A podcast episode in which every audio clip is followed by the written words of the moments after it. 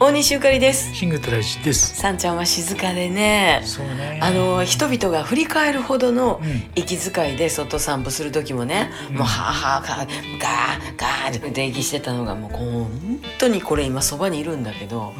うん、本当にあのなんか楽になってあとは傷口がねちゃんとそうね、喉の傷し見えないもんね治っていくよっぽどだからね。あー頑張っていこうっていう感じで、えーいよいよと昨日おとついぐらいから寒くなってきましたんで、うん。うんあのー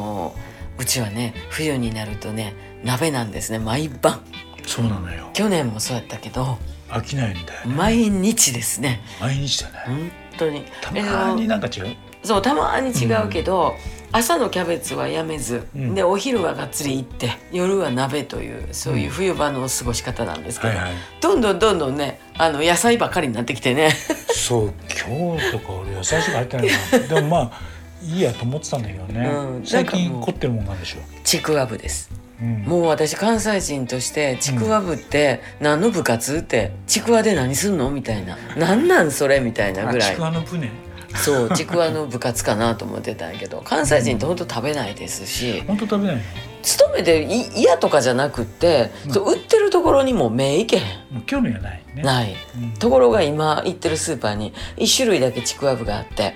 えートラちゃんが好きやから一応買って、うんで自分も食べていたらうんあら不思議うん美味しいやないですかそうなんだよ多分ね元は水豚なんだろうな水豚そうねなんかね僕は子供の時からね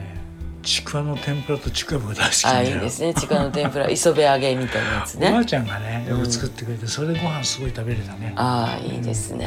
あっさりしたもんあっさりしたもん行くんかな鶏肉とね鶏肉やろちくわぶほんで美味し白い白菜どこにで白滝こんにゃく、うんであとは何やしいたけとかましめじとかあそうねだからまあ